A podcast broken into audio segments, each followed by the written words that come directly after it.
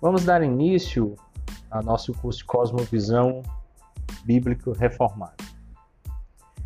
Quando nós pensamos em cosmovisão, às vezes há uma tendência de reduzir a teorias, mas eu quero caminhar com vocês de forma muito prática. A ideia, portanto, do curso é aplicarmos ao nosso cotidiano tudo aquilo que estamos vendo, tomando situações do dia a dia e lendo essas situações através da cosmovisão bíblico reformada, tomando sempre as escrituras como parâmetro para ler este mundo onde nós estamos.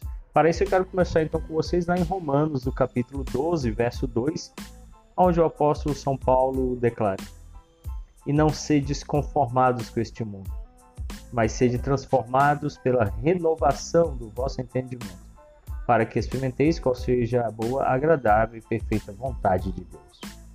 O apóstolo pede duas coisas aqui. A primeira, não sede conformados com este mundo. A palavra conformados aqui é com a forma.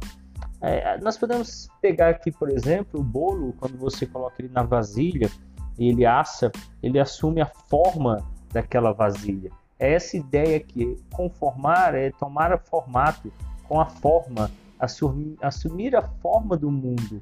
Nós precisamos lutar urgentemente como igreja contra essa culturação da igreja.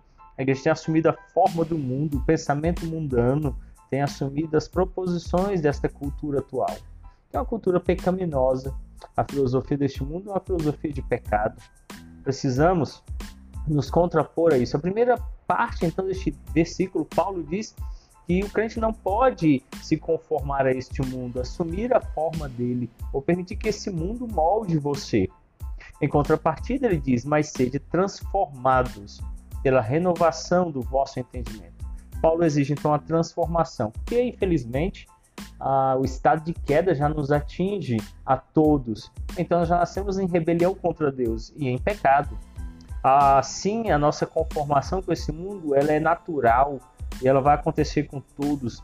Todos terão um coração propenso a seguir a cultura, o pensamento, a filosofia deste mundo em queda. Assim, Paulo pede uma transformação. Como essa transformação acontece? Ele diz que é transformados pela renovação do vosso entendimento.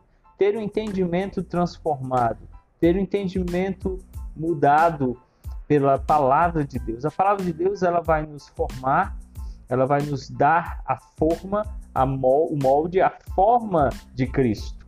Então é muito importante que você busque na palavra de Deus é, essa transformação, essa mudança em você. A partir daí, então, você experimenta na própria palavra de Deus, na Escritura Sagrada, essa transformação, porque o entendimento é renovado, o entendimento ele é mudado, se nosso entendimento estava cativo do pecado, se nosso entendimento era de rebelião contra Deus, se nosso entendimento era a assimilação daquilo que esse mundo apresenta, agora o apóstolo nos fala de uma transformação que ocorre quando renovamos, quando fazemos nascer de novo, renovar, dar nova vida ao nosso entendimento. Um entendimento marcado pela palavra de Deus, um entendimento transformado pelas Escrituras, nos garante a nós todos que vivamos em tranquilidade neste mundo. Por quê? Porque assim nós assumimos aquela visão que Deus tem para nós, aquela perspectiva que ele deseja para os seus filhos. Assim Paulo encerra dizendo: "Para que experimenteis qual seja boa, agradável e perfeita vontade de Deus". Ao nos tornarmos parte de todo esse projeto de Deus para as nossas vidas, que é sermos transformados pelo evangelho, o nosso entendimento vai sendo mudado.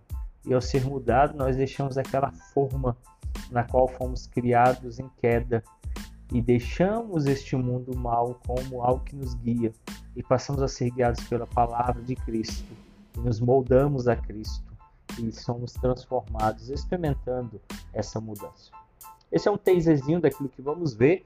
Amanhã nós vamos ter publicado aí o um material sobre pré-socrático, período pré-socrático, e nesse período você vai entender como que aquele pensamento dos filósofos iniciais gregos moldou a nossa cultura hoje, nosso mundo de hoje.